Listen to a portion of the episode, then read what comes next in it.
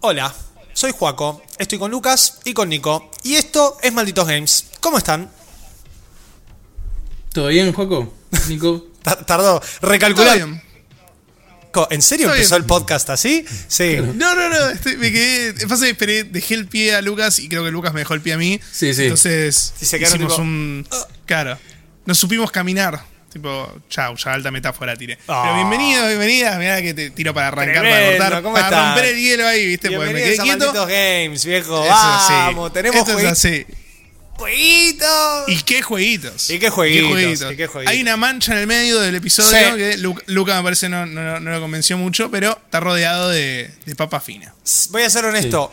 No hay nada que me guste más que escuchar a Lucas putear un juego. Voy a ser sincero. me encanta, me encanta. Es como que es. Me, me piden a alguien, de- che, necesito a alguien que sepa bardear, tipo, bien, con fundamentos, todo, pero, pero que sientas esa ira. Lucas Robledo. Lucas Robledo. Es como el momento de los Gotti cuando dijo. Ah, la frase, no me acuerdo. Estaba sí, no me acuerdo qué frase era, pero. ¿Vos te la Cuando acordás? dijo el juego este del Kung Fu, ¿cómo se llama? Eh, Sifu. El Sifu. Sifu. Ahí está, acordaba. No, que, que, que dijo que, que no le había gustado nada, qué sé yo, y cuando, cuando le mencionan Cult of the Lamb dijo, no, Sifu es mi Gotti al lado de. Es verdad. es verdad. No, si Cult of the Lamb no sé qué cosa, sí fue mi goti.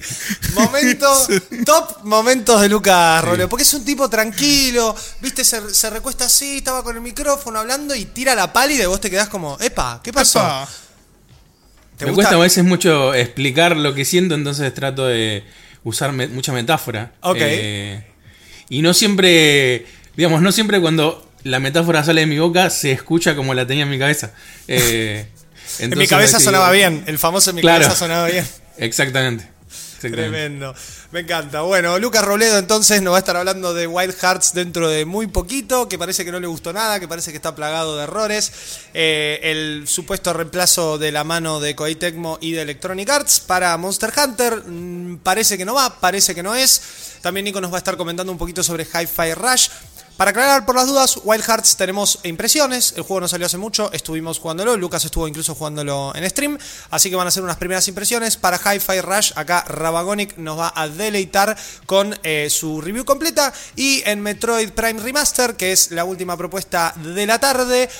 Y qué propuesta, mamita querida. Vamos a estar haciendo ahí un mano a mano con Nico Rabago, que también va a estar publicando su review en malditosnerds.com, así que van a tener puntaje de todo.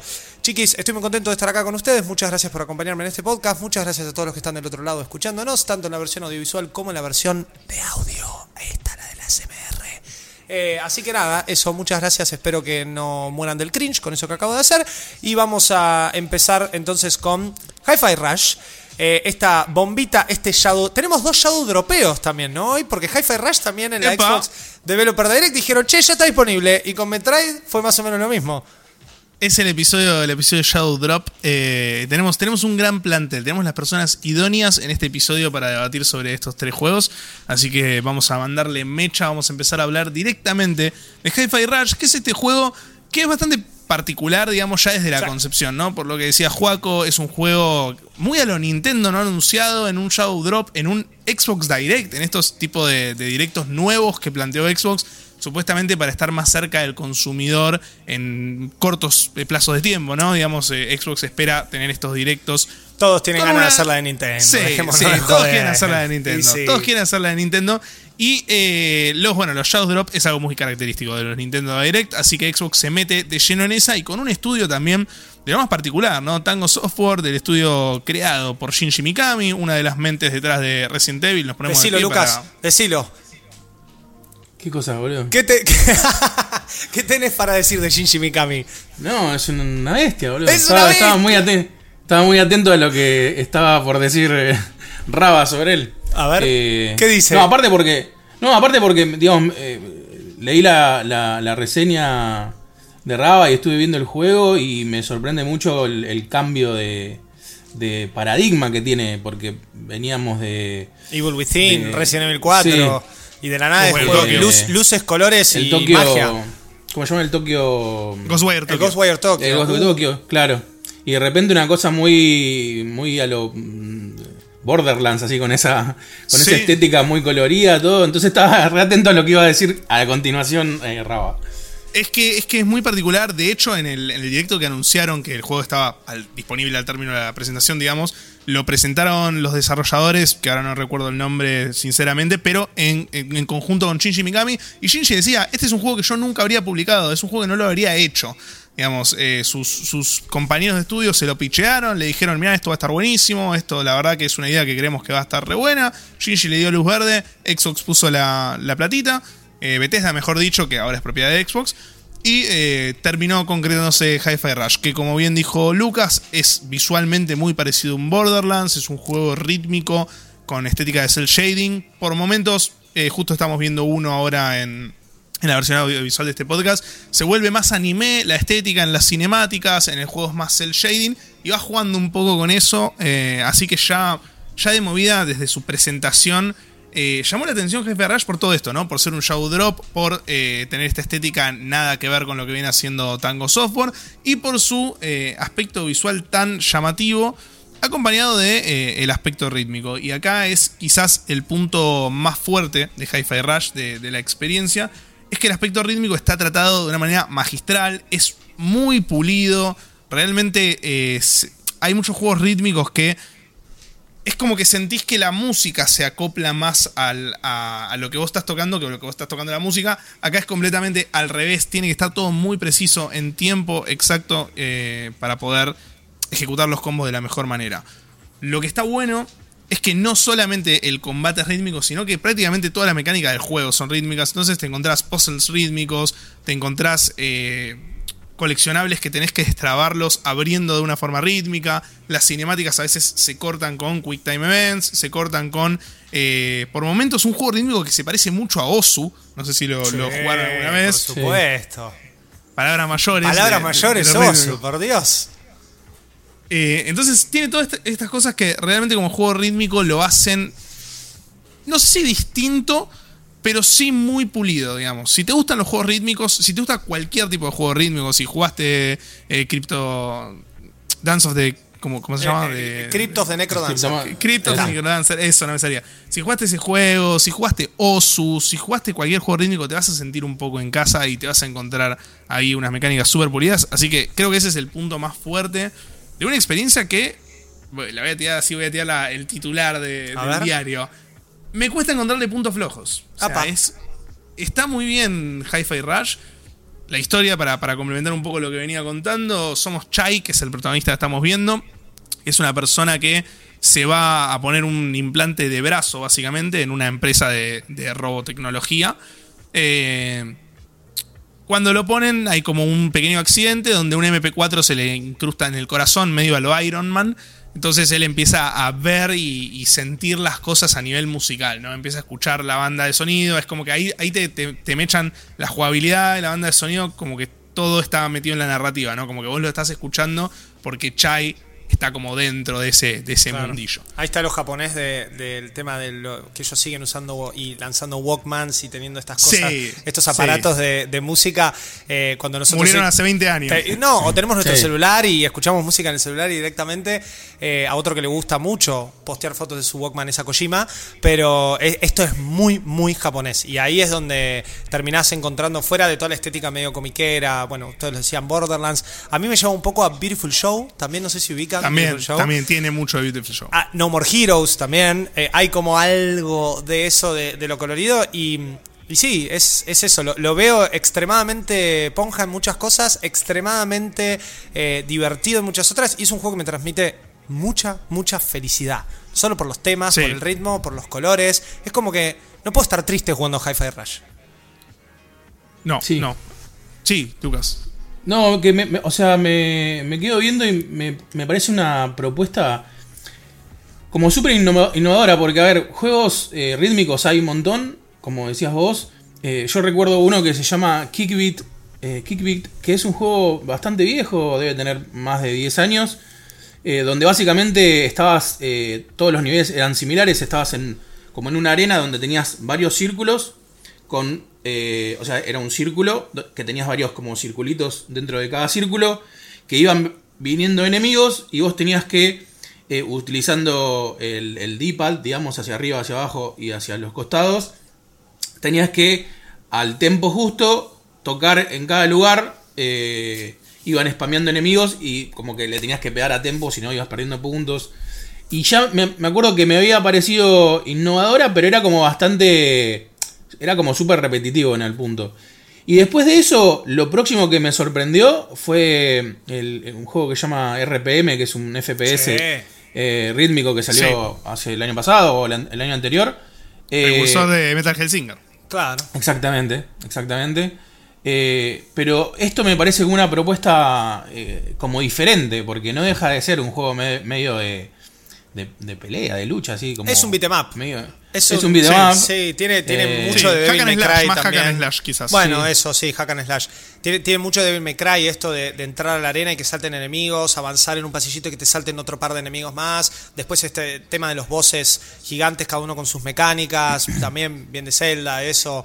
Eh, hay, hay una combineta muy linda en Hi-Fi Rush que viene Sí. acompañado de un apartado sonoro y visual impresionante que además de querer hacerte lograr combos, eh, te hace convear a ritmo, eh, al ritmo de la música, temas que son están muy bien elegidos también para mí, o sea, es- mucho ritmo, mucho eh, mucho pacing y bueno, es eso, es lo que decía antes, es un juego que me transmite felicidad, me, hace recordar también mucho al, mundo de los cómics, con este cel shading también que tiene, todo parece una viñeta. Hay, hay Sí. un montón de cosas que al unísono funcionan perfecto en Hi-Fi Rush. Muy, muy dinámico, aparte, todo se ve. Eh, digamos, desde las Súper animaciones, fluido. las cámaras. Completamente. ¿Quieren saber Completamente dinámico. ¿Cómo jugué Sí. Hi-Fi Rush? Un juego de ritmo que requiere input y todo. Lo jugué en Xbox Game Cloud, o sea, en Xcloud, eh, Sí. en la Steam Deck. Increíble. Y O sea, funcionó. y, corrió. Cero input lag. No solo corrió, sino que eh, conectado al Wi-Fi desde la Steam Deck, jugando Hi-Fi Rush en la nube. Y pipí cucú. Así que imagínate, si, si logra jugarse así en ese apartado, lo que debe ser teniéndolo instalado en una Play, en una Xbox o en una eh, PC. Sí, mal, Es- mal, mal. Funciona perfecto y, y es, eh, es, es lo que vienen diciendo. El dinamismo quizás es también otra de sus grandes virtudes, cómo va cambiando todo el tiempo. El combate, por momentos, a mí en la primera mitad del juego me parecía muy bayoneta, digamos, muy parecido a ese estilo de juegos. Que, está muy bien, digamos, porque tiene una variedad de combos muy grande, tiene distintas formas de jugar el combate y está buenísimo. Pero a la mitad del juego, me voy a permitir spoilear esto porque es algo que lo usas un montón después y tampoco es que cambie tanto. Eh, a la mitad del juego desbloqueas un hook para llegar a distintos lugares en la exploración. Y ese hook lo podés usar en el combate, vos apretás el botón del hook y como que te vas como en Marvel Spider-Man. Sí. Digamos, te, te acercás al enemigo y de pronto el combate se convirtió en Marvel Spider-Man, que es algo re particular en los videojuegos, el combate de, Marvel Spider-Man, y te cambia toda la forma en la que vos combatías, digamos, por ahí estás haciendo lo mismo, pero solo por tener el hook es distinto, es diferente. Claro, es como y- como acá, como allá, vení, Sí. voy para allá y sigo. Y encima todo esto siguiendo un ritmo. Teniendo que seguir Exacto. un sistema de combos que va toda la par de, el, no sé, el bombo de- o el platillo de la batería. Exacto, y aparte que también el, el juego mismo se da cuenta de eso y te dice, bueno, a ver, vos tenés estos enemigos, pero ahora que tenés el hook, vas a tener estos otros enemigos, porque vos podés irte de acá para allá todo el tiempo, entonces ya no es, eh, no sé, la ubicación del enemigo lo importante, es lo potente que es, y, y eso me pareció que es, es un detalle que está buenísimo. Eh, y que acompaña un montón a todo esto que decían del dinamismo. El ejemplo que te dio Juaco de Beautiful Joy me parece súper acertado. Eh, de hecho, la review se titula en Malditos Nerds Hi-Fi Rush viene a reivindicar un poco la, la diversión. Porque es un poco eso, es un juego que no tiene una ambición, digamos, no, no, no está buscando que tenga un super mensaje detrás, no quiere, no quiere romper el molde, no te quiere inventar la rueda de vuelta. Quiere hacer algo que viene a hacer y lo viene a hacer perfecto. Tipo, viene y dice, yo voy a hacer esto y lo hace de la mejor manera. Y a mí eso me parece invaluable, digamos, para, para, para un para un producto artístico, no solo en videojuegos, que, que sea fiel a lo que quiere ser, ya me, me suma un montón de puntos. Así que desde ese lado está, está buenísimo. Tengo una pregunta. Eh, yo sé que un poco Lucas también está relacionado, así que pueden contestarme los dos, pero yo sé que vos sos músico eh, y tocas una serie de instrumentos, pero particularmente creo que lo tuyo es el bajo, ¿no? No me equivoco. Sí, Ok, sí, ok, ok. Cono- hashtag conociendo a mi amigo en vivo. Eh, y mm, como, como músico, como, como bajista, también entendiendo que muchas veces el bajo es quien marca el tempo mucho de los temas y va acompañando junto a la batería a cosas más eh, superficiales, superficiales no minimizándolo, ¿no? Pero que van por encima de la pista, como son los lyrics, como son la guitarra. Como músico, ¿cómo te encontrás con Hi-Fi Rush? ¿Qué, qué, qué sensaciones te da por fuera? Vos sos gamer, periodista de videojuegos, perfecto, ya nos hiciste un análisis técnico de lo que es el título como un videojuego. Pero como un videojuego que involucra tanto a la música y vos siendo músico, ¿dónde está ese, esa sinergia? ¿Qué te genera? Contanos. Hay mucho, hay, mucho, hay mucho para hablar al respecto, así que me, me- me gusta que hayas tirado la pregunta. Eh, para empezar, algo que no aclaramos que estaría bueno, que está bueno para la que lo está escuchando y, y por ahí está en duda de si lo juega o no. El juego tiene una banda sonora de artistas conocidos, digamos. Sí, ¿no? sí. No- en gran parte no es original. Está, por ejemplo, la banda de Black Keys, eh, está Nine Inch Nails. Hay, hay varias cosas que. Lástima para el streaming. sí gusta. Que se tiene que jugar Bueno, sin música. Ojo, no, ojo con esa porque hay un modo streamer para el juego que está buenísimo porque. Pero no eh, tiene los temas originales, ¿o sí? No tiene los temas originales, pero tiene temas que son tipo un plagio de los originales. Ah, que lo, hicieron, ok. lo hicieron a propósito, digamos. eh, no sé, el juego arranca con Lonely Boy de Black Keys. Si vos pones el modo streamer, tiene una canción original que se llama diferente, pero que es exactamente igual a Lonely Boy de Black Keys. Eh, entonces, como que mantiene un poco la, la esencia. Eh, después, verlo como músico, a mí me parece que está buenísima la banda de sonido en general y eso le suma un montón. Sí siento que, eh, por un lado, digamos, se me hace raro que cuando vos te equivocás, no hay tanta consecuencia en la canción, que es algo que en los juegos rítmicos se usa bastante. Claro, tipo Guitar Vos te- que pifiás la nota y se escucha. Exacto, exacto, exacto. Ok. Eso, es- eso es, para mí, se siente un poco raro en el juego, pero la, la contraposición, digamos, lo bueno que, que- que contrarresta eso, es que cada ataque que haces suena un sonido en particular al tono de la canción que queda bien y que está relacionado a lo que estás haciendo. Por ejemplo, si vos haces un combo rápido, empiezan a sonar notas de guitarra eléctrica como medio haciendo como un solo, ¿viste? Que te da como esa sensación de velocidad en, en la canción. Si vos haces un golpe eh, pesado, que es un golpe lento pero que pega fuerte, se escucha como una nota de bajo haciendo ¡pum! Oh, Entonces como bueno. que... Como que Bueno. todo lo que haces te- te da esas sensaciones, los saltos son redoblantes que van sonando. eh, entonces, Eso se me pasa por completo a mí. Por eso te hice la pregunta también. Porque uno que no es músico, es imposible entender eso. O, sa- o sacar. ni- o sea, vos decís un redoblante, sé lo que es un redoblante, pero imagino siendo músico, no necesariamente tendría que saber por qué es, un, qué es un redoblante, o qué es esa nota de bajo, o cómo se hace esa nota de bajo en el golpe fuerte, etcétera. Es- está bueno, está bueno. Es un dato de color que suma y, que- y creo que, que complementa la experiencia de, de esto, de sentir que la música está en Chai, ¿no? Que, que es un poco el concepto del juego. Eh, que, que vos por ahí haces un golpe pesado y que se escuche el bajo rompiendo todo, es porque él tiene un MP4 en el corazón y él lo está viviendo así, lo está viviendo como si tocara el bajo. Claro. De hecho, para, para completar todo esto, eh, los tutoriales del juego son súper dinámicos porque vos estás, no sé, por ejemplo, llegas a una zona, te van a explicar una nueva mecánica y de repente se frena todo eh, y Chai empieza a flashear que tiene un montón de público y que está en un teatro y dice, dice no, no, ahora llega Chai, nuestra superestrella rockera y le vamos a enseñar a hacer tal cosa. Y todo eso te dejan muy en claro que es el chabón flasheándola. O sea que no está pasando eso. Pero que tenga Hermoso. todo ese lore detrás, sí, te, te- como que te moviliza más para, para hacer las cosas y, y es un dato de color que, que suma. Estás, estás como que te pones un poco en su lugar y decís, loco, si yo tuviese esto, un MP4 acá y estuviese sintiendo la música de esta forma, yo también me la vivo Sí. igual que Chai. Sí, La verdad que, la verdad que es un juegazo, Hi-Fi Rush. Es una, vos lo dijiste, Nico, es una propuesta diferente, es una propuesta que por, por algunos lados no reinventa, por otros sí.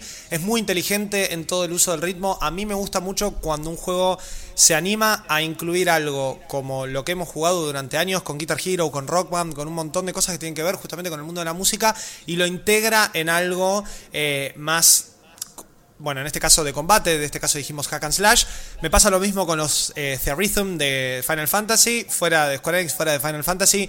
Es un RPG de batallas por turno musical. Es un RPG en donde batallas por turno. Bueno, me refiero a que va- se van tomando su, eh, su lugar cada uno de los personajes al unísono de cada una de las notas. Cuando la nota se mantiene, cuando la completás, tira una skill, todo eso lo podés modificar. Bueno, ese tipo de propuestas me parece fascinante en algo que es tan importante en el mundo de los videojuegos como es la música, en todo sentido, la- tanto la banda sonora original como lo que mencionabas antes de todos estos temas que, que ya existen, que son icónicos y que están integrados dentro de este mundo que vive, respira y, y escupe música.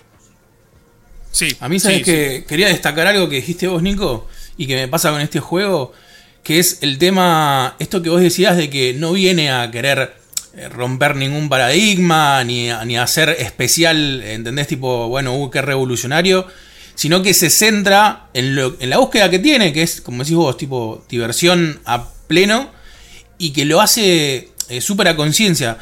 A mí me pasaba, no sé si ustedes lo comparten, hace varios años que vengo sintiendo que, sobre todo las grandes empresas, eh, digamos, sacando un poco lo indie de lado, notabas como esa presión de tener que ser el nuevo mm, o, o tener Sí. que eh, dar eh, una, un, viste, como un manotazo a la industria y ser el nuevo Wolfenstein, el nuevo, no sé, lo que fuese. Y como que hubo un momento donde empresas grandes eh, o se asociaban con otras o, o- o ellos mismos sacaban juegos que vos decías, loco, o sea, esto ya lo jugué, ya lo conozco, pero la estoy pasando de 10. Claro. O sea, por ejemplo, eh, ejemplos que se me vienen a la cabeza son em, el, Street, el Street of Rage 4. Sí. Los tipos hi- hicieron un, un up clásico muy similar a lo que Traído jugábamos en los primeros. Sí, sí. Exactamente, o el de las tortugas. el de las tortugas, Eh, sí. Y, y que vos decís, ¿innovaron en algo? No, son las mismas cosas que jugabas hace, no sé, 20 años, pero está tan pulido, tan bien trabajado, y, como que se nota que toda, toda esa cosa que por ahí antes se iba en tratar de generar algo nuevo y que la gente esté con sorpresa que yo, lo están poniendo en pulir y dejar como muy no me gusta la palabra perfecto porque se, se, se, se puede tomar mal, pero eh, a mí esto me parece eso. Vos lo ves por. Lo separás, vamos a separarlo por apartados. Visualmente me parece magnífico. Tiene cosas medio como la peli de Spider-Man. Sí, eh, Into the Spider-Verse. Totalmente, sí. visu- visualmente, o sea, es como flawless. Eh, a nivel sonido, es tipo flawless. A nivel mecánica, es- entonces como decís, está bien, loco, sí, inventaron, inventaron la rueda, no, ya es algo que ya estaba hecho. Pero lo hicieron tan bien que la experiencia que te regala es magnífica. Y que se esté volviendo más una moda eso, me parece que es un re acierto para...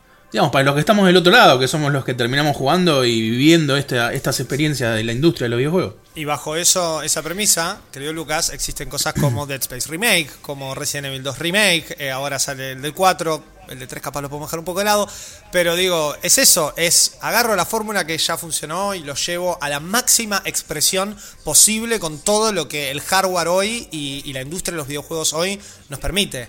Y la verdad que sí, estoy completamente de acuerdo con vos, me, me parece fascinante. Y justo dijiste algo que es con lo que Nico arrancó. Arran- Nico arrancó diciendo, perdón, pero no sé si puedo criticar mucho esto y no puedo decir muchas Claro. cosas negativas. Así que Nico, contame, ¿qué nota se lleva Hi-Fi Rush en malditonerds.com?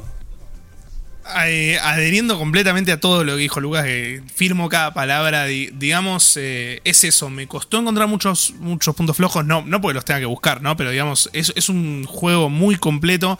En Malditos Nerds se terminó llevando un 9 sobre 10, lo cual me parece un notón porque Notón. Notón. creo literalmente creo que nunca había puesto un 9 en Malditos Nerds, así que es la primera vez. Eh, no, sí, mentira. Tenía un 9,5 del Xenoblade porque fue el GOTY año pasado. Pero sacando, sacando Xenoblade, no había, no había otro 9. Eh, y el punto ese que se restó, se restó por dos cuestiones puntuales. La primera es que eh, los escenarios del juego, digamos, si bien están buenísimos, eh, en la primera mitad son realmente muy repetitivos. Después, después cuando abrís, digamos, lo que sería casi que el tercer acto del juego, casi el final, se abren todos unos escenarios increíbles, súper distintivos, con el hotel, con, con distintas locaciones tan buenísimas. Pero al principio lo sentí bastante, bastante repetitivo, algo que no te cambia la experiencia realmente, pero es quizás un, dato a notar. Y el otro, el otro punto, digamos, que hizo, que hizo bajar ese, ese, puntín es que la trama es súper cliché, lo cual a mí me parece está bueno porque acompaña todo este sentido del humor básico que tiene, acompaña toda esta búsqueda de, de no, no reinventar la rueda y demás, pero sí es excesivamente muy predecible todo lo que sucede, que a mí en particularmente como consumidor no me termina de molestar, pero entiendo que mucha gente va a encontrar ahí eh, un punto flojo porque es, es muy evidente, digamos. El- de hecho hay, hay como un plot twist en la historia que es como que debería ser, wow, mirá lo que acaba de pasar, y a la media hora de juego para mí ya se cae de maduro, digamos, Claro, que va a suceder eso. Sí, Sí. sí, sí. Sí. Entonces terminó bajando un punto por eso, pero, pero la verdad es que, o sea, es una de las grandes sorpresas del año para mí y estamos en febrero, en este año que Qué va a tener mil bombas. Es, o Sí. sea, este no- nos vemos a fin de año, queridos amigos. En ese podcast de fin de año va a estar durísimo. Va a estar Tenemos un- durísimo. tenemos un enero, febrero a todo trapo, así que sí, es, eh, hay muchísimas propuestas y, y hay, hay cosas pero realmente fascinantes. Dead Space Remake, Hogwarts Legacy, eh, Hi-Fi Rush. Hay cosas que están levantando la vara un montón y que están dejando al resto del año como diciendo, ¿y ahora? ¿Y Sí. ahora? Sí, sí. Bueno, y ahora falta es turno... mucho, falta mucho Blockbusters también. Sí, falta mucho. Y falta. Mitad de año que es una bomba. Mitad de año creo que no vamos a dar, no nos van a dar las manos para jugar cosas. Tal cual. Yo, o sea, no sé si ustedes entienden que es Tears of the Kingdom. Y un mes y medio después Final Fantasy XVI. No, por Dios, se me pone la piel de gallina. No, viejo. ¡Qué gran año! Por favor, aguanten los videojuegos. Lo que parece que no aguante tanto es Wild Hearts, la nueva promesa, promesa, porque realmente debe haber sido una promesa sin cumplir, de eh, Electronic Arts y eh, los muchachos de Omega Force, de Koei Tecmo, que vinieron a decir, che, loco, nosotros también podemos hacer un Monster Hunter, ¿eh? Y acá Lucas Robledo lo estuvo probando en PlayStation 5 y... ¿Qué pasa, Lucas? Y no, se quedó en la promesa. ¿Sí? se, quedó, en. sí. Ahí está. Se quedó en. Che, mirá, queremos hacer esto. eh, pero bueno, no sabemos bien cómo hacerlo y vamos a. a- Creo, creo No, que es por acá, dijeron. Claro. Me pasaron varias cosas. Eh, yo siempre que hablo de un juego me, me gusta centrarme mucho en la experiencia. Creo que al final de cuentas la experiencia que te deja un juego es realmente lo que cuenta. eh, incluso en un juego que vos digas no, pero técnicamente está perfecto. Pero bueno, si el juego no te dejó una buena experiencia, eh, algo, algo pasó ahí, ¿no? Eh, me pasó de que, a ver, conocía el juego, lo- venía viendo cosas del juego, eh, pero como siempre digo, quizás no hubiese sido un- juego que si no me lo... Alguien me decía, che, toma, jugate esto. eh, no lo jugaba porque los Monster Hunter eh, los he jugado, me gustaron, no, no soy un que me vuelvo loco por los Monster Hunter. Eh, jugué también los, eh, los God Eater, que en algún punto eh, Son Monster hacen, Hunter son- sí, anime. Sí, sí. Sí. Quizás esos me gustaron un poco más eh, por la dinámica que tenían, pero bueno, eh, lo que me pasó con esto es que quizás con, con una vara eh, alta ya por decir, bueno, si te vas a parecer al Monster Hunter, si mínimo, si venís con esa premisa, ¿entendés? Tenés que abrir la puerta a las patadas, o sea, no tenés que venir todo tímido. Y lo primero que me pasó cuando empecé a jugarlo fue que fue un, ¿viste cuando decís what the fuck? Que vas viendo cosas y decís, no, no entiendo qué estoy viendo. Eh, lo primero, bueno, a nivel visual, tiene cosas, por un lado, a nivel creatividad, a nivel, eh, digamos, la propuesta visual, que es lo que estamos viendo ahora, que me parece muy lindo. O sea, todo lo que son diseños, eh, me parece muy lindo. Tiene todo como una, un estilo de que todos los animales son, vamos a decir, como que algunos animales inspirados en animales reales, pero que tienen, eh, no sé, como plantitas, hongos, eh, como mucha mezcla entre, entre animales y naturaleza. Lo que de entrada me pasa a, a mí que es que mm, no, no me dio ganas de matarlo, boludo. O sea, es como que viene algo que se parece a un lobo hermoso eh, con florcitas y honguitos. Y es como, tras, sacás un- una katana y lo haces mierda. Y es como decís, pero pobre bicho, no te estaba haciendo nada. Pobre Tuve un, tuve un sentimiento constante de que estaba yendo a matar bichos, eh, tipo super cute en cuanto a diseños. eh, y me sentía como un villano, ¿entendés? Es como que no es. O sea, a ver, en Monster Hunter, li- literal, son monstruos. O sea, no, son monstruos eh, con cara de malos y feos, ¿entendés? Digo, está bien planteado el tema de que es un monstruo.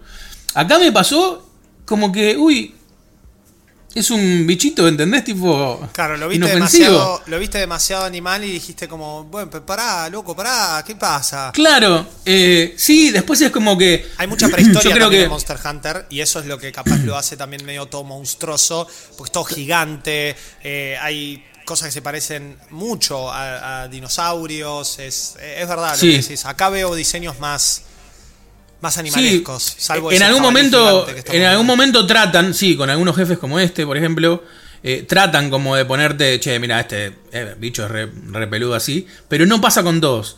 Entonces, acá, ¿qué, ¿qué es lo que quiero abrir? Como la sensación de contraste que tuve en todos los apartados. Eh, porque, por ejemplo, volvemos a lo visual. Visualmente, ya digo, a nivel creatividad y diseños me parece que es muy lindo. Pero de repente te encontrás con texturas y con animaciones eh, de, de Play 3. eh, ni siquiera te digo de Play 4. Eh, te encontrás con, por ejemplo, acá raí- esas raíces gigantes, que son gigantes literalmente tres o cuatro veces tu tamaño, eh, venís caminando y las traspasás, como si fuesen invisibles, o sea, no tienen colisiones, por ejemplo. ¿Por qué? Entonces, ¿porque les pintó? ¿O el, el- o el señor que estaba trabajando con, Señor con las colisiones? ¿Se olvidó? eh, no, sí, se olvidó, No- dijo, no no, las acá, prendió". ¿sabes qué? No, no la aprendí. Claro, Entonces, Entonces, no lo puedo creer. O sea, vos estás ahí peleando. Acá vemos como ellos las, las sobrepasan, todo. Digo, esto Claro, está bueno. en mi camino. Y después empiezan a pelear. Y el bicho y vos atravesás todo eso. Sí, o sea, de repente hay una, una raíz gigante que te supera, como puedes ver ahí, en, en tamaño y pasás por el medio caminando.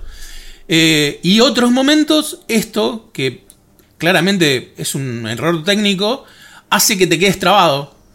De repente estás eh, luchando con un, con un boss y te tira contra, por ejemplo, te pega no sé, un cabezazo y te tira contra las raíces. Y claro, el personaje se queda trabado entre, entre por ahí físicas y, y colisiones que están pero no están. Claro. Y vos te movés y el, y el personaje No. corre en el mismo lugar No. y no sale. Y tenés que. De repente, quizás el, el- el- el personaje del enemigo te vuelve a pegar y como que ahí te destraba. Esto hace que, por ejemplo, se descontrole la cámara. Eh, muchas veces eh, la cámara vos, bueno, con, un dip, con un dip eh, al personaje, como clásico juego en tercera persona, y con otra movés la cámara. Pero muchas veces la cámara está atada a ciertas situaciones. Entonces de repente cuando te quedas trabado no, no puedes mover la cámara. Y por ahí la cámara quedó, no sé, atrás de las raíces. Entonces vos no, es como que no ves. Tiene errores así todo el tiempo. Y es como que decís, loco, pero está, como decíamos antes, eh, off stream, está Koei eh, que es una empresa de renombre. O sea, a ver, eh, te puedo entender si vos me decís, no, bueno, es una empresa de cuatro tipos que lo están haciendo desde la casa indie y bueno, y sacaron una, una versión alfa y bueno, más o menos. Acá estás hablando de Koei y que atrás de Koei está EA. EA que acaba de sacar hace nada un Dead Space está pulido hasta el último píxel, ¿entendés? Eh, pero quiero ir a algo, más experiencia que me pasó que, que dije, no, esto no puede estar. Y que la gente que me vio ayer en stream lo vivió conmigo. Eh, el primer día lo jugué tres horas. eh, bueno, yo hago stream de tres horas, entonces jugué las tres horas. Avancé bastante. O sea, en esas tres horas, vamos a decir que podés conocer bastante del juego. Después el juego es como que eh, en esas tres horas vos decís, listo, ya entendí cómo va a ser de acá en adelante. Y obviamente después se, expande y hay cosas que cambian, pero entendés ya cuál es la, cuál es la llave y, de toda la propuesta. Eh, al otro día cuando prendo stream, prendo la play eh, y me, me pone un cartel cuando entro al juego que me dice eh, el juego se ha actualizado, agregamos bla bla bla bla bla, bla. Ah, bueno, buenísimo. Eh, cuando voy a ver, eh, no existían las saves de la partida. Me había borrado todas las saves de las partidas. O sea, las tres, decí que fueron tres horas. Si hubiese jugado nueve horas, o lo que sea, eh, las saves habían desaparecido porque actualizaron. Eh, vos sabés que lo comenté en stream y varios me, me dijeron, más allá de compartir la indignación que tenía, eh, muchos me dijeron que estaba pasando lo mismo en el, en el Hogwarts, que era un error eh, que, que había de, no, de actualización de- de- del juego para con, digamos, con la Play. A mí ya eso me pareció... Ah, esto es en Play, eso- por las dudas, en Play 5. No, y además sí. mencionaste Hogwarts, yo igual lo estoy jugando en PC, llego a perder mi save y me muero. ok. Bueno, eso me, pareció terrible. ¿Qué sé yo? Eran tres horas nada más. Dije, bueno, el juego todavía. eh, digamos, el juego sali- eh, salió oficialmente hoy. Sí. Eh, nosotros teníamos permiso de streamear hasta cierta parte del juego. Que claramente en esas tres horas no, no se llega. Eh, y de ahí en adelante empecé a ver todo este tipo de detalles. Es un juego que, por ejemplo, en la narrativa, no entendés qué está pasando. tiene una narrativa muy. eh, te diría como juego, ni siquiera de Play 2, porque sería como un, po- un poco bastardear a lo que logró la Play 2, que para mí fue una de las mejores consolas. Eh, pero es como que vos empezás eh, con un personaje eh, que va caminando por un lugar y de repente te enfrentás a, un, a un monstruo que, eh, que es como un lobo que no te lo deja matar, es como que le pegás ahí unos zarpazos y aparece una cinemática y el lobo como que te va a atacar y de repente se va y bueno, ¿sabes por qué se va? Es como que te deja con vida y te parás y de repente la cámara se aleja y, y como vieron la película, por ahí no la vieron, pero por ahí vieron el tráiler, la película Troll que salió hace un poco un tiempo en Sí. Netflix. Sí. Bueno, de repente una montaña como que se levanta, cual Shadows de Colossus, eh, y hace... "Ah", Y se pone el título en el juego y vos decís, pero, pero si ya el título ya pasó hace un rato, estoy jugando. Y después de eso hay un corte a negro, pero literal, ¿eh? corte a, negro. Sí. Eh, no, ni siquiera fade, porque el fade te lo permito, porque es un fade. Ah, es tipo- Acá es negro, sí. Pantalla negra. Y apareces en otro lugar eh, caminando y te encontrás con un viejo que te habla. Estás como media hora hablando con un viejo en, en diálogos bastante. eh, yo acá quizás que me pongo medio G en la parte de la narrativa, eh, pero diálogos que vos decís, amigo, son diálogos que no, no me está interesando para nada lo que me estás contando. Tiene esta cuestión de, querer meter como interacción. Entonces, de repente, no sé, viene este señor sabio te dice, eh, por ejemplo, te pregunta, eh, ¿tú qué eres? ¿No? Entonces te, pone el momento para eh, dar las opciones de respuesta. Y las opciones de respuesta a veces son una. Y es ¿para qué, pa' qué me das una, una opción, boludo? ¿Entendés? Si me das tres opciones y me dejas elegir, o te pone, por ejemplo, un poquito más adelante, no estoy spoileando, te encontrás con una chica que, te- digamos, la, misión, vos la, la rescatás a ella, y ella te dice que eh, hay un. su maestro, porque ella es herrera, eh, quedó atrapado en los dominios de tal monstruo, que por favor lo vayas a rescatar. Entonces, cuando te lo plantea, eh, te dice, eh, necesito ir a rescatar a esta persona, entonces te da la opción de diálogo, ¿no? Entonces, una opción es, tipo, déjamelo a mí, y la otra, la otra es, está bien, voy. Y es como, y las dos te estoy diciendo que sí, boludo, o sea, ¿entendés? No, no, no, ni siquiera es como que... de, de poder elegir. No, es que no hay, no hay Pero- elección ahí. Estás diciendo lo mismo Sí. con otras palabras. Y encima muchas Claro. veces pasa, no sé si será así, que dicen, está bien voy, o dale, yendo, y después el personaje dice, iré. Y es como, ah, Sí. ok, encima decís otra cosa de todo lo que estaba escrito. Sí, bueno, pasa que est- esto es. Esto es- no, no lo tomo como una falla, pero sí, mucha gente me lo ha comentado en el stream. Y esto es algo más una cuestión de tercerizar tareas y que, y que no haya buena comunicación eh, interna entre las cosas. De que yo lo puse en castellano porque me pasa que muchas veces hay gente en el stream que no sabe inglés. Entonces, si tiene audio en castellano, yo lo pongo en castellano, incluso para los que no tienen ganas de leer. Eh, y nada, los subtítulos no, no corresponden en nada con el audio. Pará, Pero pero, el audio, la voz es en castellano, los subtítulos... ¿qué Sí, en aparecen también en castellano. Sí, Pero- sí, en latino, ponele que en latino, pero no, no. No es que uno dice eh, heladera y el otro dice nevera. Sí, sí, ok. No, no, no. O sea, cambia el sentido. Cambia en gran parte el sentido de lo que te están diciendo. ¿Entendés? Ok. O sea, en The, Quarry, en The Quarry, por ejemplo, pasaba y en juegos de, de Supermassive. Eh, Supermassive, sí, sí, Supermassive. Sí, sí, Supermassive, Eh, sí. Que el- la voz es en español de España y los subtítulos son en latino. en latino, sí. Acá Entonces- pasa eso. Ok, ok. Pero no, pero no, no es una cuestión solo de, de- de conce- de De conceptos wording, de. claro, sí, sí, sí. No. Pero bueno, digo, eso lo, lo mencioné justo porque si esto a mí no me parece. Sé que, sé que eso es más una cuestión de que le habrán dado a unos pa- para que hagan el, el audio y le habrán dado a otros para que hagan los subtítulos y cada uno 100%. hizo lo que le pintó. Pero bueno, más allá de eso, la historia en ningún momento queda clara. Y creo que es una, una de las principales fallas. Más allá de que vos me digas, no, bueno, pero es un juego que te tenés que ir a pelear con mostrencos. Sí, pero cada, cada monstruo que, digamos, que vos elegís ir a, a combatir, eh, digamos, eh, te lleva a una historia, te lleva a un porqué. Y nunca queda claro, es como que siempre los personajes divagan mucho para decirte cosas, los diálogos no tienen mucho sentido. eh, eh, ¿Viste que está siempre este chiste de, de- de diálogo de película porno? Sí. Bueno, como que le pegan el palo. Tiene esos diálogos que vos decís, ¿para qué me hablaste? No me estás diciendo nada productivo, ¿entendés? Es como que tiene esas cosas que a nivel narrativa me pareció flojísimo. Eh, y después, bueno, errores tiene un montón. Eh, yo les comentaba a ustedes antes esto de que vos empezás con un personaje que al principio no se ve la cara, es medio misterioso, y que tiene como si fuese unas sombreras eh, de paja. ¿Cómo Y vos decís, bueno, Perdón, eh, pero estoy viendo la sí, versión sí. visual y los cuernos del, del jabalí este que se acaban de prender fuego de la nada.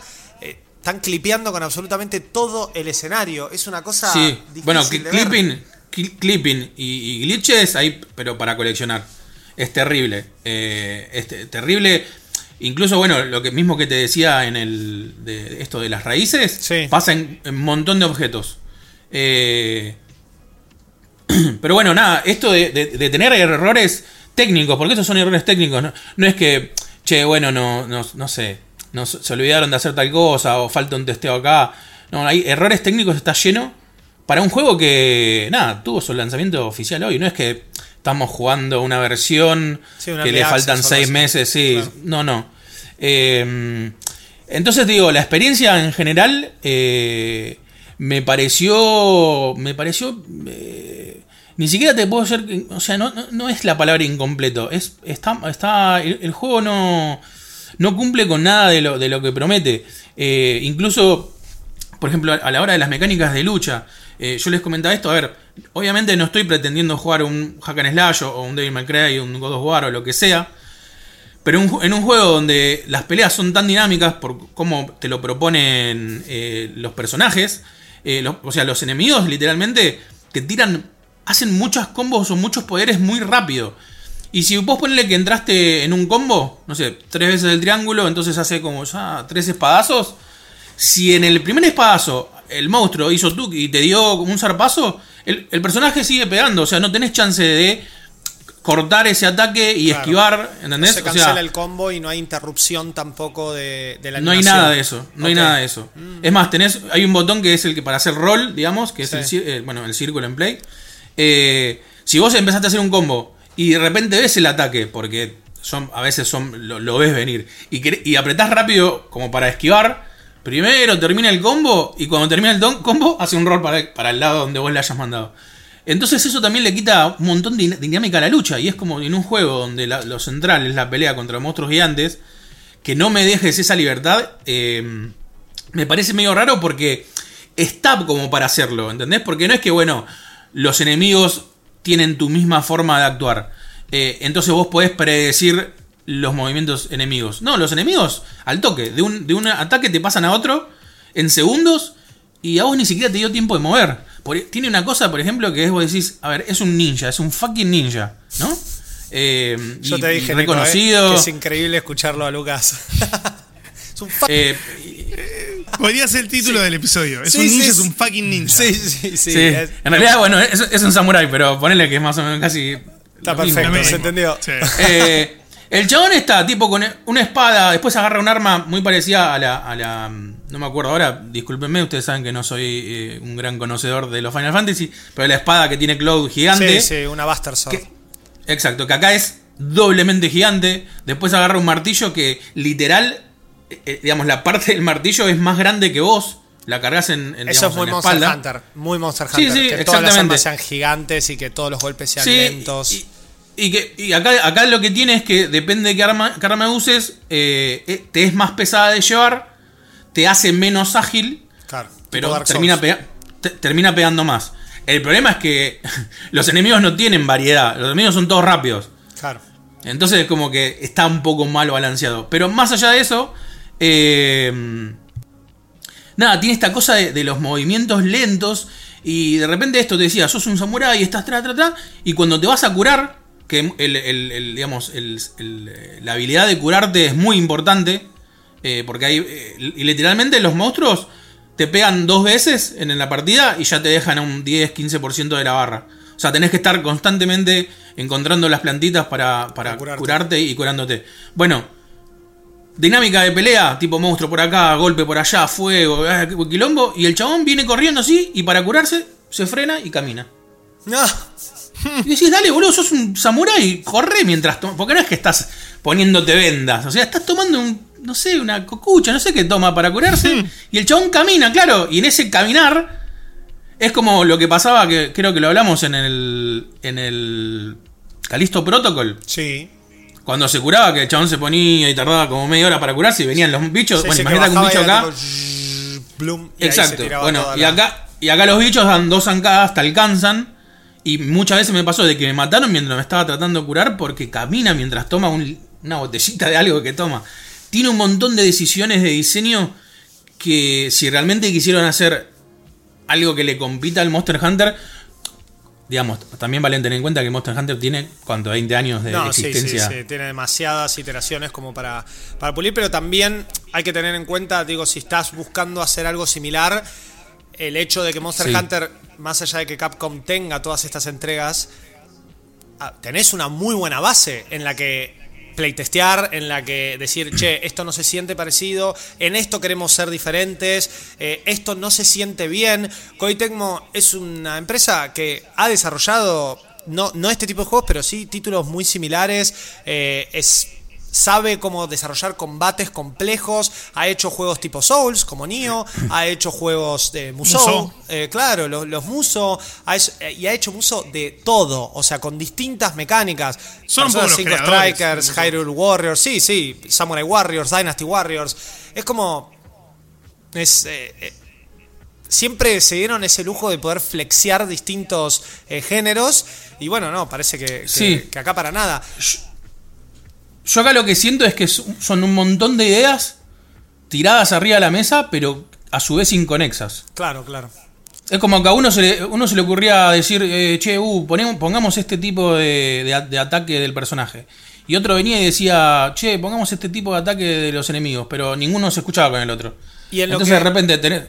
Perdón, Sí. decime. No, no, no, dale, dale, dale, termina la idea. No, esto, que era eso, que de repente eh, en, en algo como que te- algo que tendría que estar tan equilibrado y tan pulido como por ejemplo la- el, el apartado de lucha. Claro, el combate. eh, sí, tenés, tenés como ese tipo de errores eh, totalmente conceptuales eh, de diseño, porque ni siquiera es- vos decís, bueno, no sé, los glitch, los flickering, todo- todas estas cosas que vos decís, bueno, qué sé yo, se les pasó, o no sé, pasó algo. Lo podés entender, entre muchas comillas, de nuevo, no estamos hablando del equipo de, no sé, del Calisto, que era medio nuevo, que no tenía mucha experiencia, entre comillas, que se lo puedes perdonar un poco más a nivel. Si el Calisto hubiese fracasado por, solo por lo técnico, ¿no? Claro, Estoy claro. hablando de eso. Pero acá, digo, tenés, ¿entendés? Tenés dos pesos pesados. eh, entonces hay cosas que yo no, no- no- no sé si perdonarle a dos pesos pesados que me vengas con un juego tan roto. Es fuera de lo, de lo roto también, por, por lo que contás y por lo que estoy viendo. A ver, si, si hay. Hay algo que Monster Hunter hace muy bien y es que salvo en, Monster Hunter World que hay un fuerte peso de la narrativa, en general el Monster Hunter es como, bueno, estamos en, esta villa tribal y somos cazadores y existen rangos y hay como un guild de cazadores y bueno, y acá vos tenés que subir los rangos eh, y en el caso de Rise, por ejemplo, también tenés toda esta cuestión del, del rambling y la estampida y hay enemigos muy malos, pero vos te vas haciendo como cazador.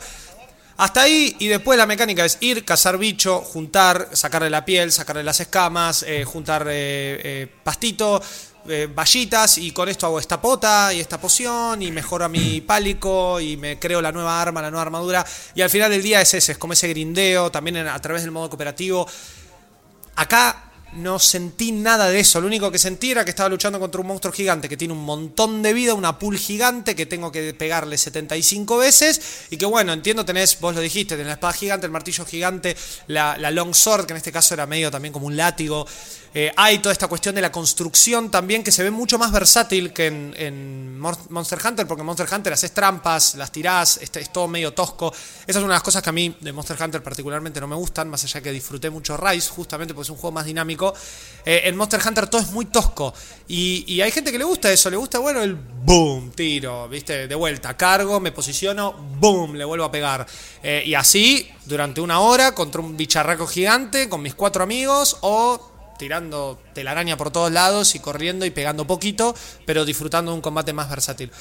Acá vi como esta versatilidad y todo muy rápido, pero a la vez también todo se sentía tosco porque le estaba sacando poca vida, todo clipeaba, el combate no, no se sentía como con ese peso que te da Monster Hunter, que, que para mí es lo que busca. Es como, bueno, no, estás acá cazando un bicho gigante, te voy a hacer sentir lo difícil que es cazar a un bicho gigante.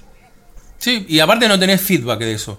Claro. Como jugador, por ejemplo, yo todos los enemigos que con los que contra los que digamos combatí, eh, en ningún momento tenía feedback, ni, de- ni que le estaba pegando, ni de cuánta energía le estaba sacando para saber más o menos, eh, digamos, cuánto me faltaba para matarlo.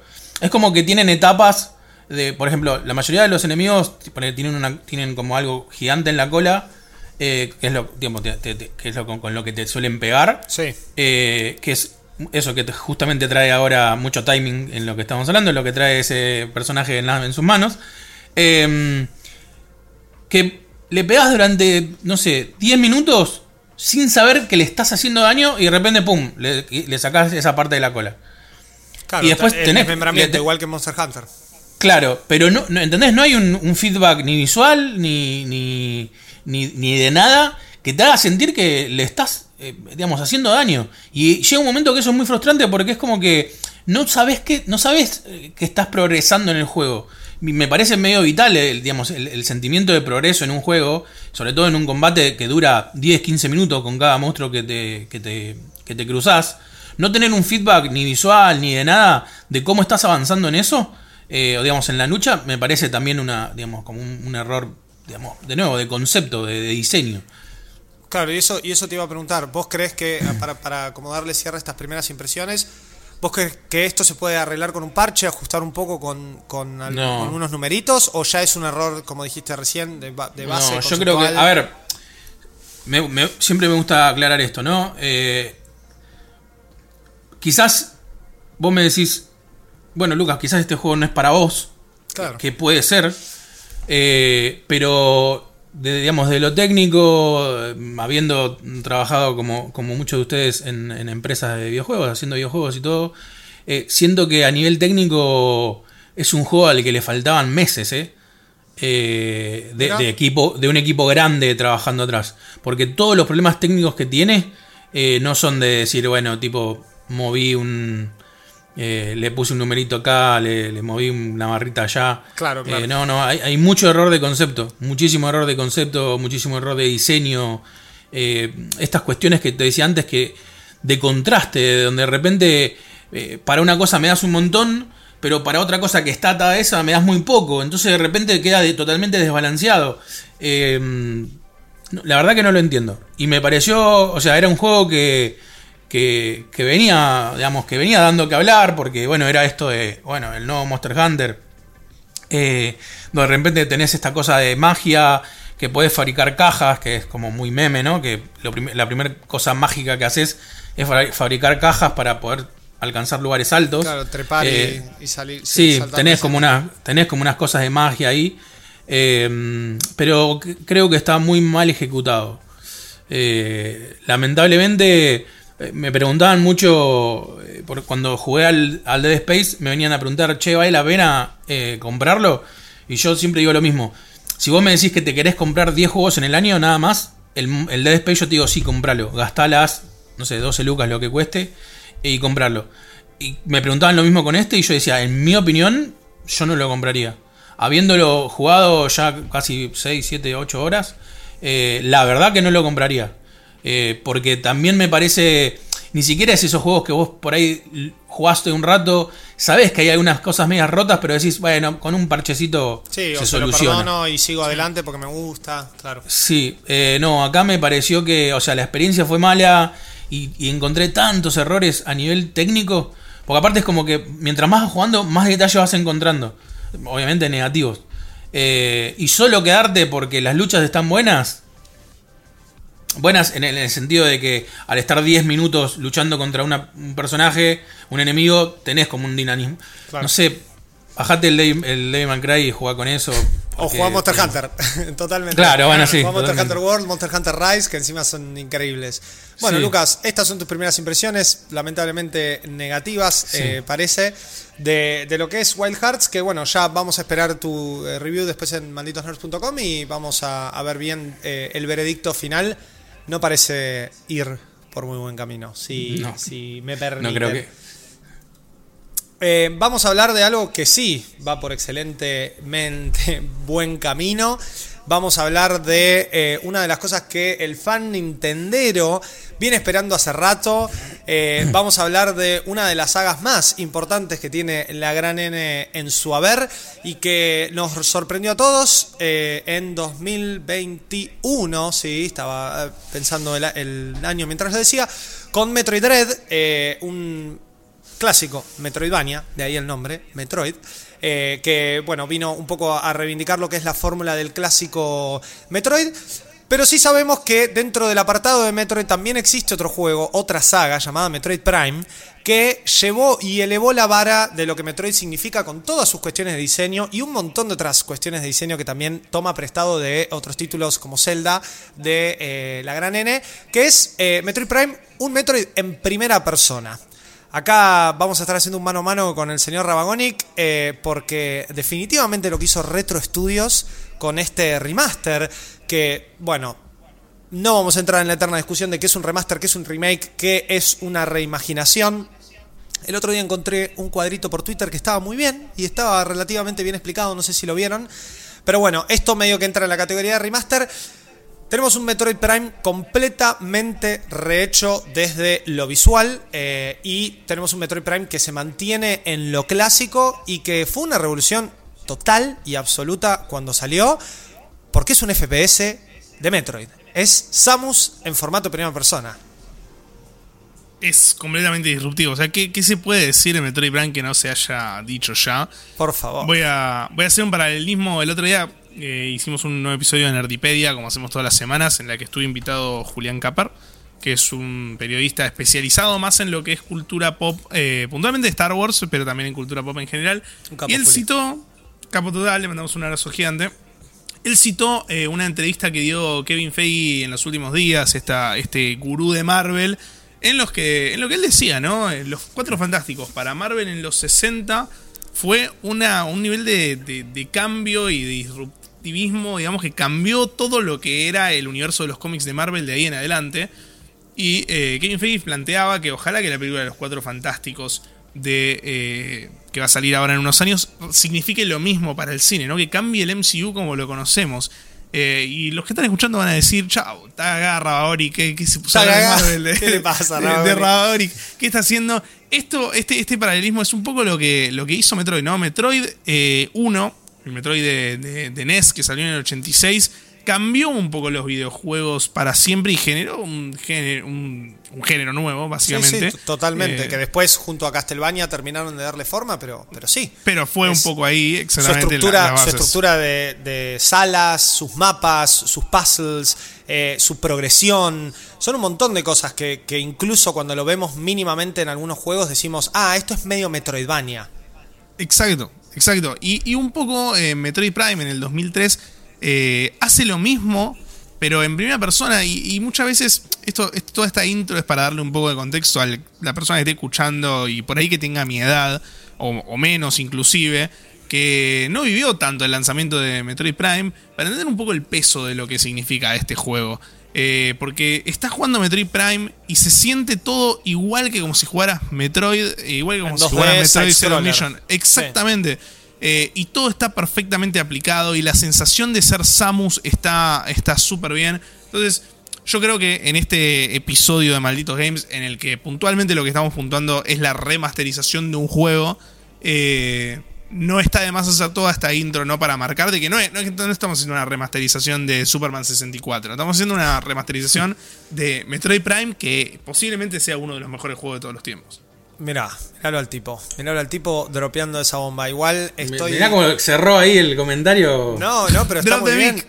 A, mí Metroid me parece una de las mejores sagas jamás creadas y, y no solo eso, sino que es una de las sagas que más disfruto.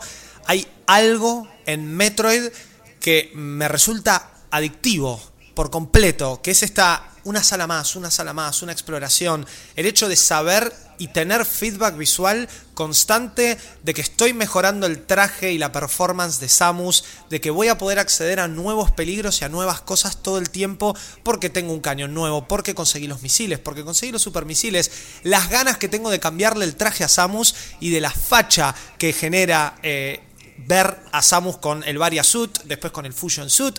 Eh, creo que debo haber jugado absolutamente todos los Metroid que salieron, absolutamente todos, eh, por lo menos los 2D.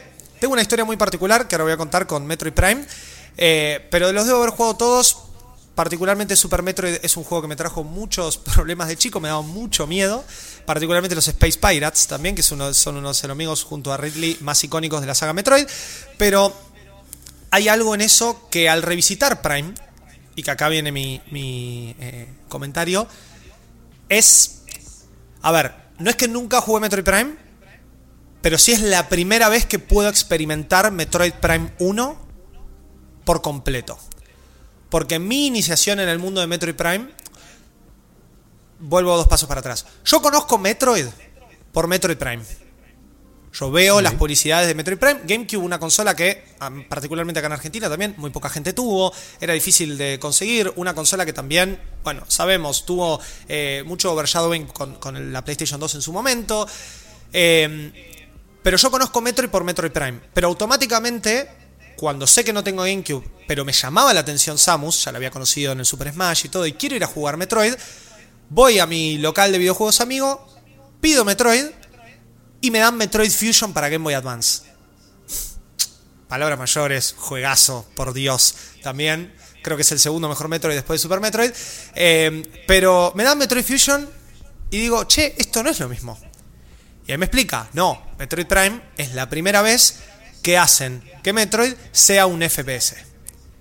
Y ahí digo, ah, y yo ya venía jugando Zelda y yo ya entendía que esto iba por ese lado eh, resolución de puzzles en 3D, con eh, armas nuevas, objetos nuevos, todo, que, que, todo te ayude a seguir avanzando. El hecho de encontrar un mapa, el hecho de encontrar una llave, que en este caso particularmente son armas que te permiten superar puertas. Bueno, hay mucho de Zelda en eso. Entonces yo digo, bueno, pará, este es un tipo de Metroid. Y pasaron muchos años hasta que yo jugué Metroid Prime 3 Corruption, que es el de Wii, que ese es el primer jugar. Que particularmente Vamos a ver después eh, cómo se siente muchos años después de jugarlo, pero yo lo recuerdo. Incluso después salió Trilogy. Trilogy no lo jugué, o sea, no llegué a jugar Metroid Prime 1 en esa trilogía para Wii. Pero sí recuerdo que Corruption no era tan Metroid en su estructura como sí lo es Prime 1 y como lo es Prime 2 Echoes, que probablemente sea la próxima remasterización que salga que saque Nintendo.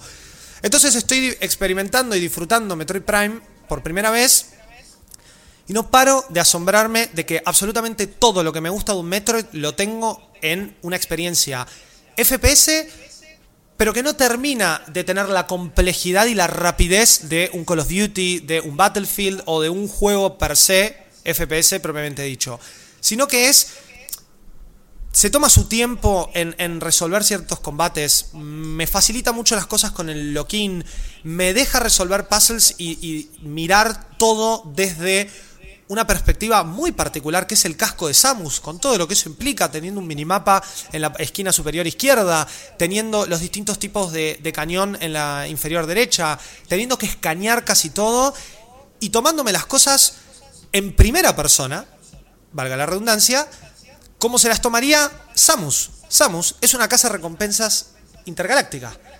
Entonces, Samus es una persona que está eh, constantemente explorando planetas nuevos, descubriendo nuevas criaturas, que es parte de lo que tenemos que hacer en Metroid Prime, escanear enemigos, descubrir nuevas criaturas. Samus es una eh, persona que está constantemente involucrada también con... Eh, ah, ¿Cómo decirlo? A ver, eh, con tribus antiguas que también alimentan a su historia y a sus poderes y a su desarrollo tecnológico. Metroid es una serie que tiene un desarrollo tecnológico muy particular, que capaz que en un juego side-scroller no se termina de apreciar tanto como acá, como, hey, estoy en primera persona, estoy dentro del Varia Suit, eh, tiro un misil o hay una luz muy fuerte y le veo la cara a Samus, hay un humano debajo de esto que mucha gente mucho tiempo pensó que era un robot. Eh, me, me siento Samus, me siento Mega Man. Puedo tirar limoncitos de la mano. Puedo cargar el tiro.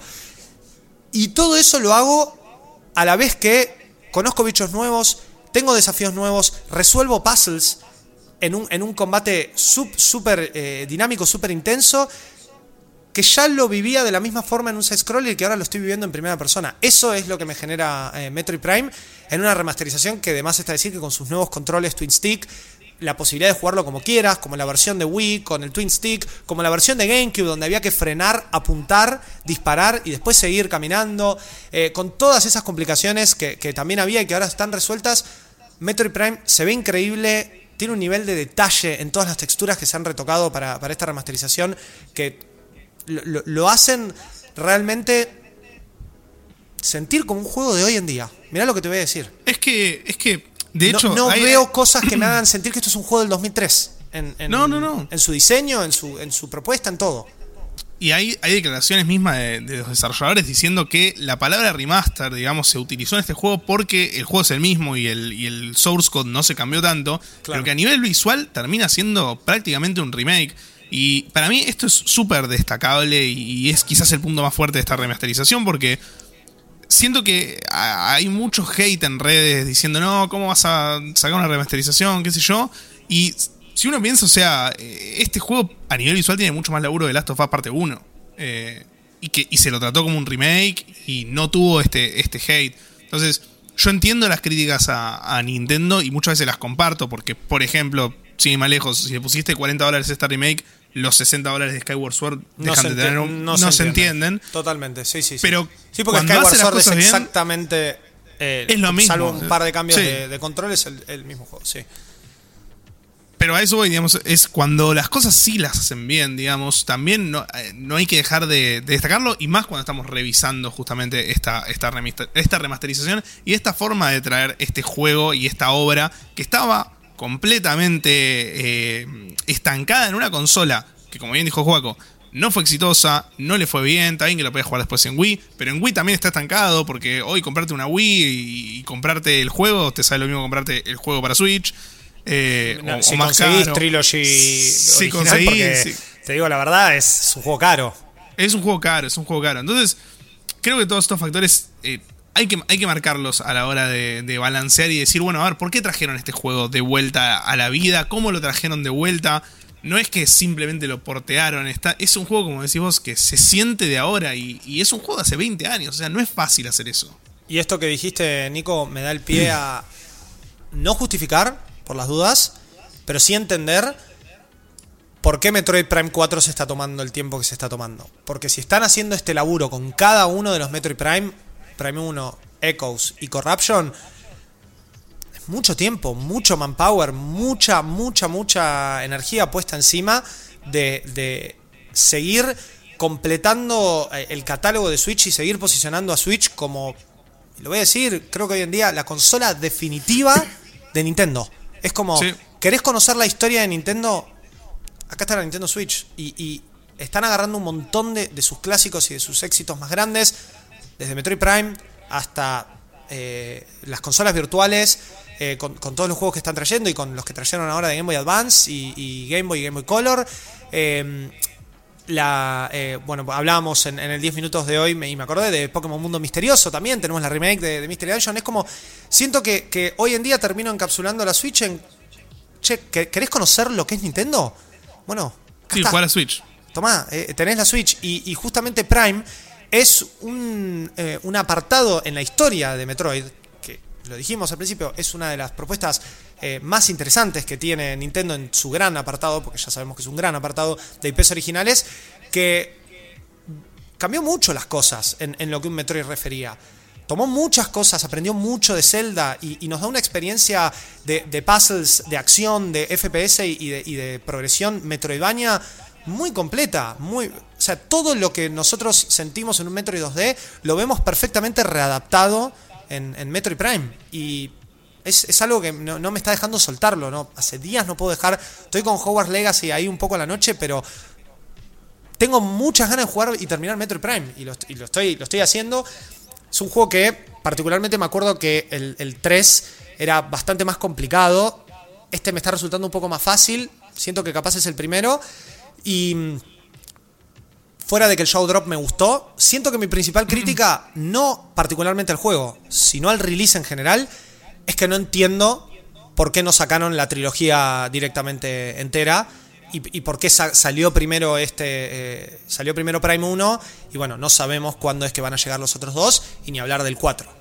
Acá me pongo en modo, modo periodista de rumores. Por favor, por favor. Eh, pero hay mucho, hay mucho, o sea, este juego sale en el 2023 y lo viene filtrando periodistas como Jeff Graff, por ejemplo, desde el 2020 prácticamente. Sí, y Eh, lo cubrimos en 10 minutos. Dijimos que lo- esto está prácticamente terminado desde el 21.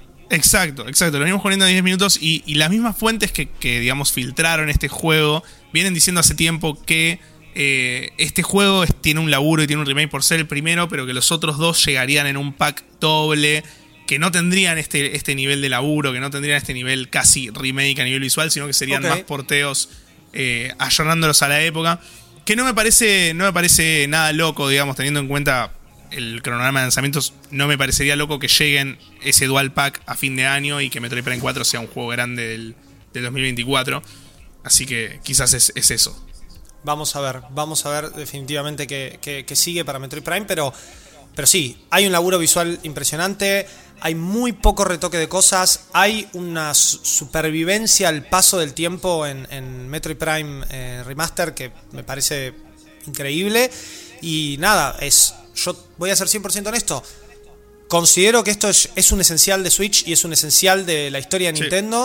Y, me encantaría eh, que, esté todo Metroid fuera de Dread disponible eh, y, que, directamente se puedan jugar todas las aventuras de Samus. Pero bueno, en este caso en Prime, que es una pieza, como dije recién, muy importante en la historia de Metroid y en la historia de, Nintendo, que, que haya llegado tan bien y que se sienta tan bien eh, jugarse en la Switch, me, me fascina. Honestamente me fascina. Y Nico, vos tenés una review de este juego. Yo tengo una review de este juego, yo tengo un montaje y acá voy a apelar completamente a mi, sentido de profesionalidad eh, en el rubro y en el periodismo y asumir que así como los límites entre remaster, remake y reimaginación son líneas muy, muy, muy finas que muchas veces no están del todo claras, también a nivel de. al momento de puntuar un remaster, eso es muy difícil puntuar un remaster. Digamos, si, si entra la valoración del juego es una cosa, si estamos solamente puntuando qué es la remasterización en sí es otra. Entonces, me fue muy difícil, como, como por ejemplo el- cuando hicimos la review de Live, Live Alive, encontrar un puntaje para, para Metroid Prime Remaster que para mí, como juego en el 2003, le preguntás al Raba del 2003 que tenía 5 años, pero no importa, pero le preguntás al Raba del 2003 y, y este juego era un 10. Puntuando la remasterización terminé eh, poniéndole un 9 solo por el único hecho de que eh, los controles de Wii, por ejemplo, se sienten muchísimo peor que en Wii. He jugado Metroid Prime en Wii y no son para nada precisos. No digo que estén mal, se puede jugar tranquilamente, pero son mucho más precisos en Wii. Lo mismo los controles de, de- de GameCube, eh, que no, no están del todo bien y tampoco tiene tanto sentido si, si no ofreces un mando de GameCube desde, desde Nintendo como para poder complementarlo. Sí, definitivamente Son- esto hay que jugarlo Twin Stick y Sí. como cualquier FPS en consola. Sí, tal cual, tal cual, que, que también ahí tenemos todo un, un punto a favor de que está súper bien aplicada la jugabilidad, de que está re bien hecho para Switch, que es lo que mencionó Juaco ya. Pero bueno, estas dos cositas que pueden parecer algo mínimo, analizando una remasterización y siendo uno de los puntos claves, digamos, el, tema de ayornar los controles y darte distintas posibilidades, me terminó pareciendo que eh, le podía restar un punto a la review. Pero si no fuera por eso, digamos, si estás en duda si querés jugar Metroid Prime Remaster o no, para mí el juego termina siendo casi un 10, o sea, es un 9, podría ser un 9,5, podría ser un 10 también. eh, y es, como dijo Juago, para mí uno de los indispensables de Switch ya. Tremendo, tremendo la conclusión de nuestro querido Rabagonix sobre Metroid Prime. Increíble, no hay mucho más para decir, es un juegazo, así que vayan a jugarlo. Samus en Talon 4 descubriendo la verdadera, o, lo que podría llegar a ser el origen de los Chozo, que es eh, una, una tribu bastante interesante e importante en el lore y en el mundo de Metroid.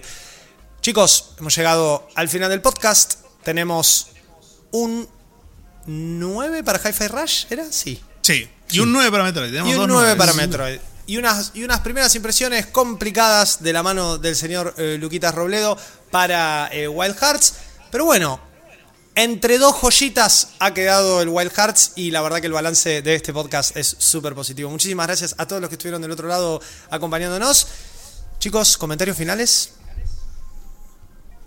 Deseo, De mi lado tengo, tengo muchas ganas de jugar a los dos juegos que ustedes jugaron. O sea, me quedo con esa... No, pero aparte, eh, es lo que hablamos creo que en el podcast de fin de año. eh, los dos particularmente tienen una forma muy explícita de, de saber eh, comunicar o transmitir lo que les hace sentir un juego.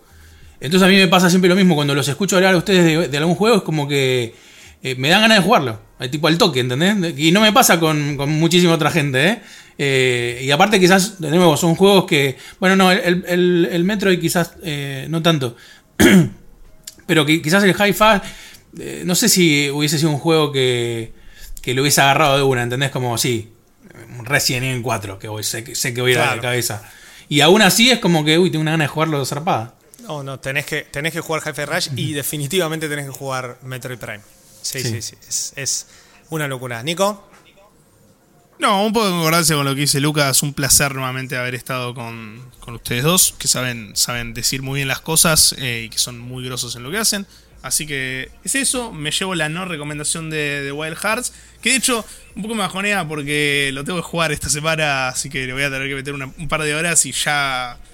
eh, a mí que me gustan mucho la- las narrativas y demás, con la, con la visión de Lucas, que muchas veces la compartimos en ese sentido. Ya sé que no me va a gustar mucho. va súper mal predispuesto. me llevé, me llevé la anti-recomendación. Lucas, Eh, has arruinado un gamer. Me sirve, me sirve, me sirve, me sirve para saber qué me voy a, qué voy a enfrentar. Totalmente. Bueno, chicos, yo mis palabras finales es lo mismo. Muchísimas gracias por acompañarme. Jueguen Metroid Prime Remaster, jueguen Hi-Fi Rush y aparentemente esperemos la review de Lucas en malditosnerds.com. Jueguen Wild Hearts. Muchas gracias a los que se sumaron del otro lado y nos vemos en el próximo Malditos Games. Chao. Adiós.